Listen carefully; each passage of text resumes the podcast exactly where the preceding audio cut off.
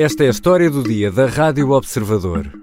O pior da crise política já passou?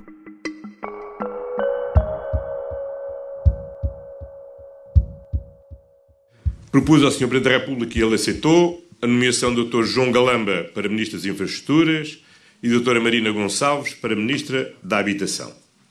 São duas pessoas com experiência governativa, que conhecem os meandros da administração, que não se embaraçam com as exigências da transparência e da burocracia necessária à boa contratação pública António Costa apresentou as mudanças no governo depois de um forte abalo provocado por mais um caso, o de Alexandre Reis.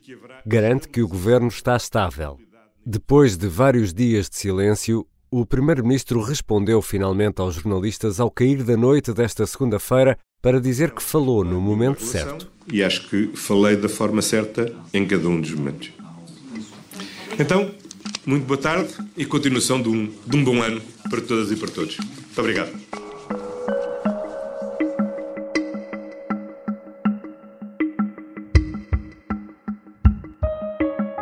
João Galamba sobe a Ministro das Infraestruturas e Marina Gonçalves passa a Ministra da Habitação, um novo Ministério. António Costa e o líder do PSD, Luís Montenegro, ressurgiram esta segunda-feira depois de uma semana de férias em que o governo abanou. Sai Pedro Nuno Santos e Fernando Medina fica, mas vários partidos pedem que saia. O primeiro-ministro fez alterações no governo, mas será que muda alguma coisa? E nesta crise política, será que o pior também já passou? Vou conversar com Rui Pedro Antunes, editor de política do Observador. Eu sou o Ricardo Conceição e esta é a história do dia.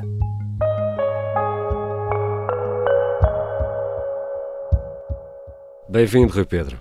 Olá, Ricardo. Rui Pedro, vamos começar aqui com um apontamento histórico, mas que pode ser importante para percebermos o resto desta história. Afinal, o que é um jovem turco?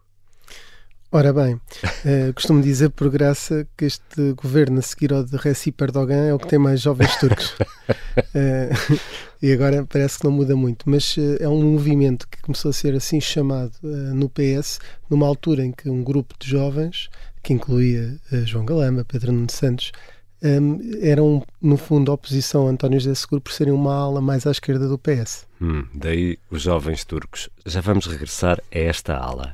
Perde-se um ministro, Pedro Nuno Santos, ganham-se dois, João Galamba e Marina Gonçalves, para quem é criado um novo Ministério de Raiz, eh, o da Habitação.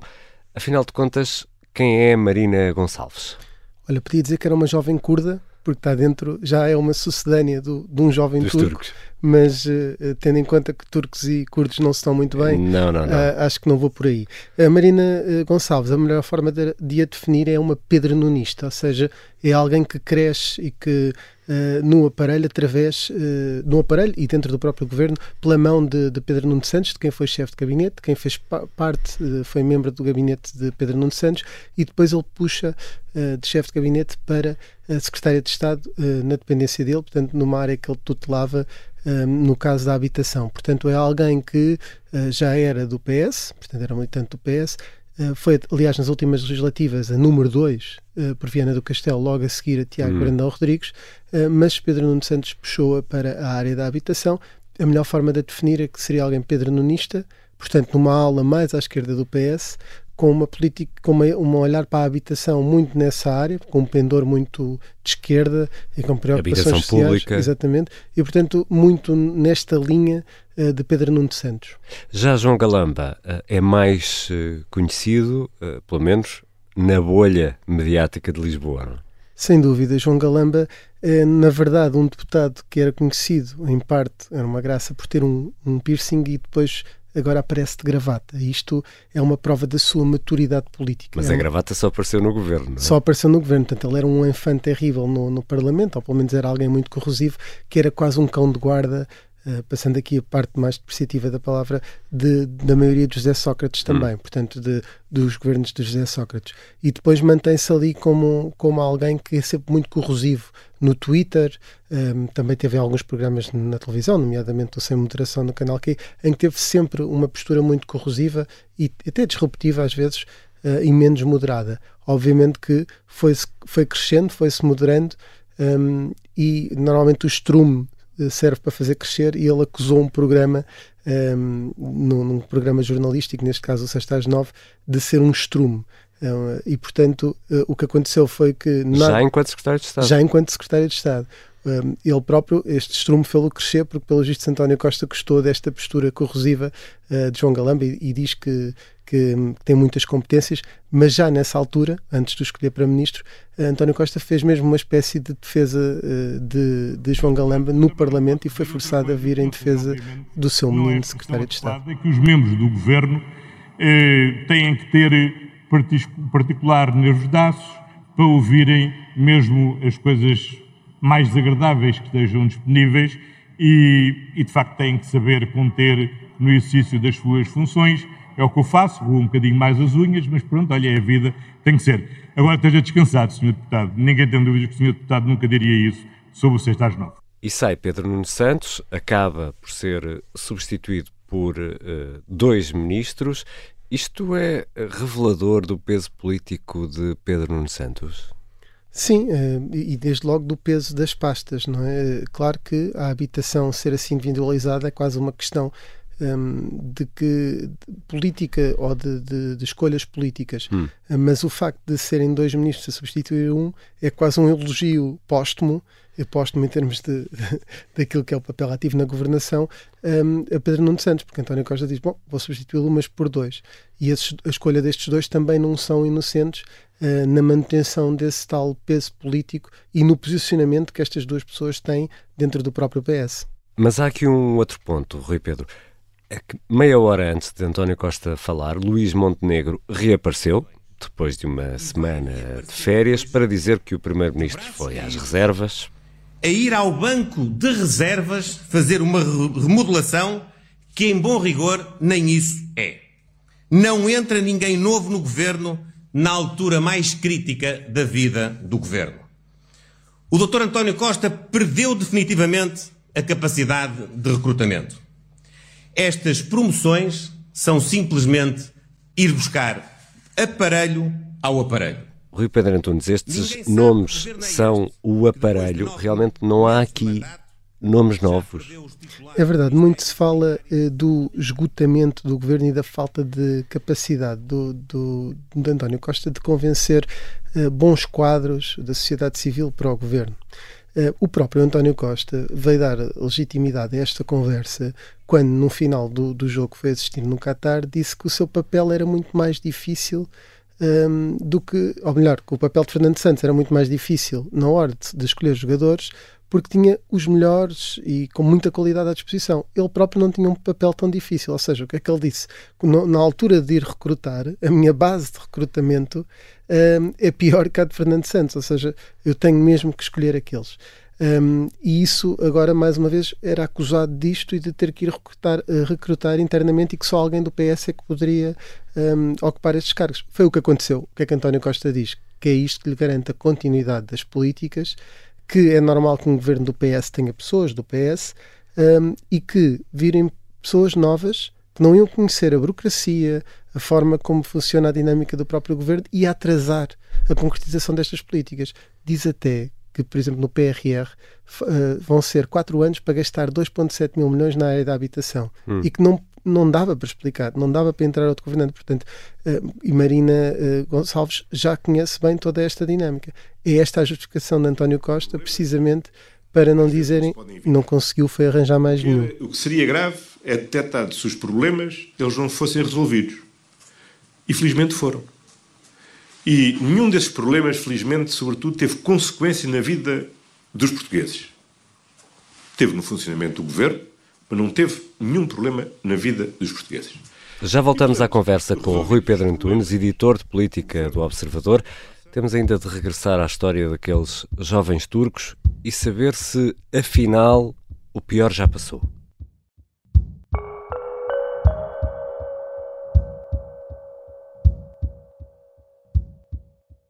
Eu sou a Sónia Simões, sou jornalista do Observador e durante grande parte deste ano de 2022, com o jornalista João Francisco Gomes, dediquei meses a investigar casos de alegados abusos de menores por elementos da Igreja.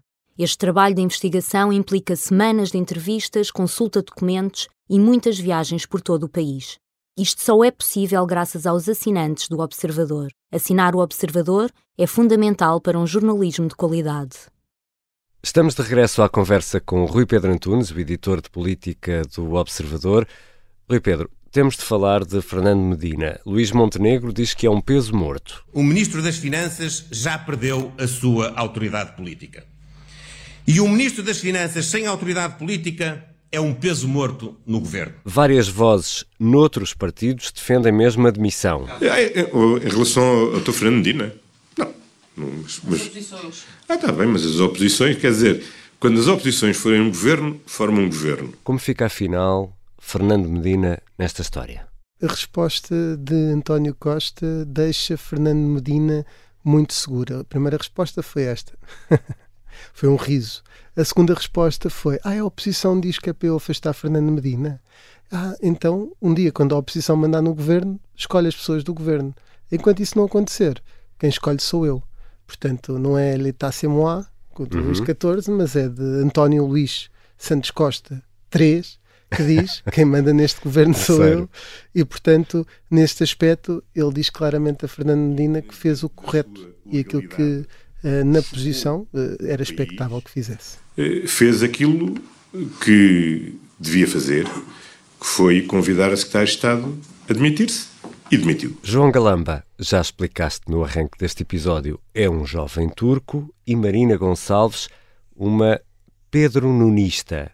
Como estavas a explicar há pouco no início desta nossa conversa, Rui Pedro Antunes, isto é uma forma de garantir algum equilíbrio interno, tanto no governo como no PS? Sim, nós podemos dizer que é manifestamente exagerado que os jovens turcos uh, por enfrentarem António José Seguro tenham, seja quase tão, seja o mesmo do que os jovens turcos no final do século XIX quando enfrentaram o Império Otomano.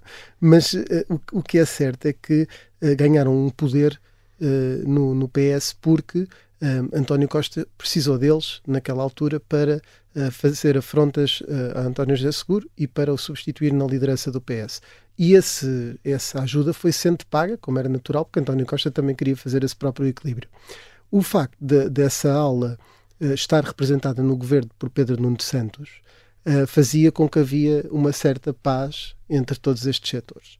Um, essa paz agora está em causa, ou seja, poderia começar aqui a existir uma espécie de oposição interna. Já precavendo isso, António Costa uh, tentou ir buscar escolhas que o próprio Pedro Nuno Santos pudesse fazer. Marina Gonçalves, sem dúvida que Pedro Nuno Santos poderia fazer essa escolha para a habitação, tanto que fez, para a Secretária de Estado. João Galamba é alguém para quem Pedro Nuno Santos não só é próximo e faz parte do tal grupo, como é alguém que Pedro Nuno Santos olha quase na mesma direção, não olha de cima uhum. para baixo. Obviamente que não tem o peso no aparelho que Pedro Nuno Santos tem, mas é alguém que Pedro Nuno Santos respeita como sendo um dos seus. Isto o que é que faz? Limita um bocadinho a ação da oposição interna de Pedro Nuno Santos. Se me perguntas, Ricardo, se Pedro Nuno Santos tiver que bater em João Galamba para chegar onde quer chegar, ah, sem dúvida que bate. No caso de Marina Gonçalves, duvido que, que, tenha que bater porque acho que vão estar sempre em permanente ligação e comunicação porque são de facto muito próximos e faziam, eram membros do, do, do mesmo gabinete, enfim, do mesmo ministério e portanto já será mais difícil isso acontecer. E Luís Montenegro, que esteve de férias e que agora reaparece para criticar também a ausência de António Costa um, e deste, nesta crise política, uh, mas assegura agora nesta declaração feita esta segunda-feira ao final da tarde que não será ele a criar uma nova crise política. Este não é, pois, um tempo para abrirmos uma crise política em cima de uma crise social que atinge tão fortemente as famílias e as empresas portuguesas. Ora, Luís Montenegro diz que o PSD está presente, mas o Presidente da República lembrava na semana passada que não há alternativas a este governo, ou pelo menos ao Partido Socialista. Como é que Luís Montenegro também sai de toda esta história? Bom, Luís Montenegro eh, esteve de férias, como António Costa esteve de férias, e o, o segundo, primeiro-ministro, conseguiu disfarçar um bocadinho melhor. Eh, porque toda a gente fala nas férias de Luís Montenegro e não se fala tanto nas férias de António Costa, porque apareceu ali com uma pequena declaração na televisão uh, no funeral de António Mega Ferreira Exatamente. e deu, mandou uma nota à lusa. Mas o que é certo é que passa um bocadinho como alguém que estava ausente numa altura, uh, enfim, o direito às férias é transversal a todos, ao líder da oposição e ao primeiro-ministro. Claro. Um, mas passa a ideia de que estava ausente no momento onde, em que devia estar presente uh, e vem depois um bocadinho a reboque aqui em duas situações. No caso de Marcelo Rebelo de Sousa, desvaloriza, finge que não ouviu aquilo que toda a gente ouviu, que é o PSD ainda não conseguiria ganhar eleições nenhumas na leitura do presidente. Num outro ponto, vem dizer que quer a saída de Fernando Medina, que não tem mais condições, mas não quer crise política. Ora, Luís Montenegro tem experiência política suficiente para saber que se António Costa afastasse Fernando Medina, só podia estar em, a agravar ainda mais esta crise e tornava-se quase insustentável, afastando o Ministro das Finanças, sendo um dos pontos fundamentais as tais contas certas e o controle da dívida e do déficit. Portanto, Luís Montenegro pede tudo e o seu contrário. Na verdade, o que ele está a querer dizer é que para ele também não lhe dá jeito de ter eleições agora. Foi uma resposta eventualmente tardia para aquele que é o tempo mediático, na cabeça de Luís Montenegro. Como tinha cá os vice-presidentes, não se passa nada e correu tudo bem. Rui Pedro, perante tudo o que ouvimos esta segunda-feira, tanto António Costa como Luís Montenegro, e o anúncio do nome dos novos ministros que vão tomar posse neste dia 4 às 6 da tarde, como disse Marcelo, ainda em eh, Brasília, podemos dizer que o pior da crise política já passou ou nem por isso? O Marcelo está no Brasil, podemos dizer que amanhã vai ser outro dia, mas uh, uh, vamos ver se, se eventualmente esse outro dia é melhor para António Costa. Isto porque aparentemente esta crise agora tem tudo para uh, ficar um bocadinho mais apaziguada uhum. e ficar um bocadinho tudo mais calmo. Resta saber se vão existir novas polémicas e escolher João Galamba para ministro à partida já se, já se está a colocar a jeito para uma polémica uh, de qualquer género. De qualquer forma, uh, os ciclos mediáticos não têm estado muito favoráveis ao governo e se continuar esta cadência de saírem governantes, de ter governantes que falam demasiado, uh, a qualquer momento esta crise que vai agora aparentemente hibernar politicamente durante uns tempos, pode voltar a qualquer momento e de cada vez que volta, volta com mais força. Porquê? há um desgaste acumulado dos últimos meses e já estamos a falar não de um secretário de Estado que sai por uma razão qualquer, já saiu do governo. Marta Temido, os seus secretários de Estado, já houve um afastamento de secretários de Estado em, em ruptura com o Ministro da Economia, houve a saída do secretário de Estado adjunto do Primeiro-Ministro e houve a saída de Pedro Nuno Santos para falar, para falar só de algumas, uhum. Portanto, são saídas com muito peso político e acho que há, há mesmo mau tempo no canal. Vamos ver se agora as ondas vão equilibrar um bocadinho e permitem esta continuidade desta navegação que não devia ser à vista, porque estamos a falar de uma maioria absoluta. Devia ser uma coisa um bocadinho mais pensada, estruturada e uma navegação mais tranquila. Obrigado, Rui Pedro. Obrigado eu, Ricardo.